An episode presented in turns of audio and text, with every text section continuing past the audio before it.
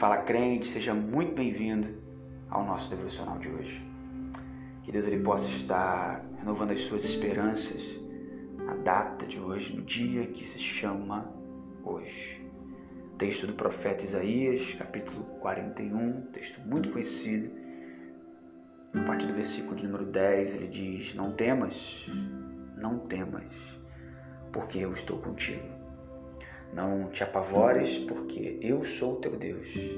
Eu te fortaleci, sim, eu te ajudei, eu te sustentei com a minha destra justiceira.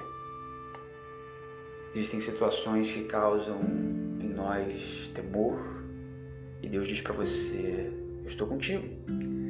Existem situações que nos levam o pavor e Deus diz: Olha, eu sou o teu Deus. Existem estas situações que tentam nos lembrar da nossa fraqueza e Deus então nos diz: Olha, eu te fortaleci, eu te ajudei, eu te sustentei com a minha própria mão. Porque existem realmente situações onde você se sente fraco e Deus está te dizendo: Eu te fortaleci. Situações onde você precisa de ajuda e Deus está dizendo: Eu te ajudei. Situações onde você precisa ser sustentado porque pelas suas próprias forças pelas suas próprias pernas, pela sua própria razão, você não vê mais esperança. Com efeito, versículo 13: Eu, o Senhor teu Deus, te tomo pela minha mão direita e te digo: Não temas, sou eu que te ajudo. Mais uma vez, Deus diz: Não temas por isso que a gente não começa o devocional dizendo: olha, este é mais um devocional. Não pode ser apenas mais um, e sim é o devocional de hoje, do dia que se chama hoje. Que Deus prepara para lembrar do cuidado dele. Tem um louvor que diz né, que a gente não tem nada, nada mais além da promessa. E ainda bem que a gente tem tudo na promessa que é em Deus.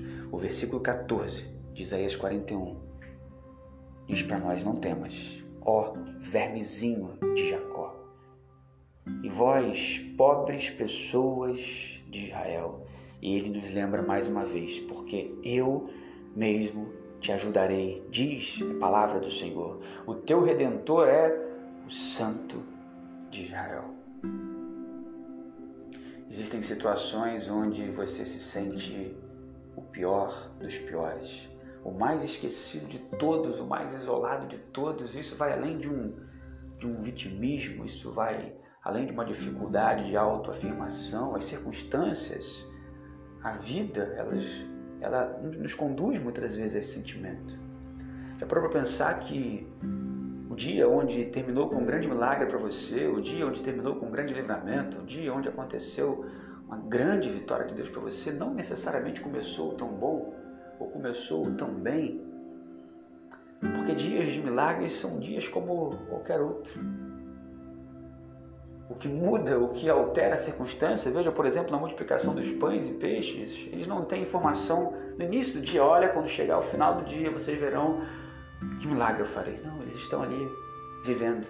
Só que eles estão vivendo na companhia do milagre, na companhia do Mestre, na companhia do Mestre é certeza de cuidado, é certeza de livramento, é certeza de ajuda, é certeza de sustento, é certeza dos de repentes de Deus. E a palavra dele para nós é: não temas, ainda que você se sinta o vermezinho de Jacó, a pessoa mais pobre possível, porque ele diz: eu mesmo. É como se ele estivesse falando assim: eu não estou mandando representantes, eu não vou mandar um assistente, às vezes você tem um agendamento, uma reunião com alguém que é muito importante, pelo menos numa visão humana, e a pessoa não pode te atender. Acontece alguma coisa e ela manda um representante. Deus está dizendo: Eu mesmo te ajudo. É a minha palavra. Quem está dizendo é o teu redentor, o Santo de Israel. Deus pode dizer tudo isso para o povo dele, porque ele começa lá no versículo 8 dizendo: Tu, Israel, meu servo Jacó, a quem escolhi, descendência de Abraão, meu amigo. Tu a quem tomei desde os confins da terra, a quem chamei desde os recantos longínquos e te disse: Tu és o meu servo, eu te escolhi. Não te rejeitei. Tenha certeza de quem te escolheu. Tenha certeza de quem cuida de você. Tenha certeza do livramento de Deus. Tenha certeza que o teu redentor vive. Ó, oh, povozinho de Jacó, vermezinho de Jacó, não temas, porque Deus está contigo. Não te apavores. Tenha certeza que Ele te fortalece, Ele te ajuda e Ele te sustenta. Em nome de Jesus.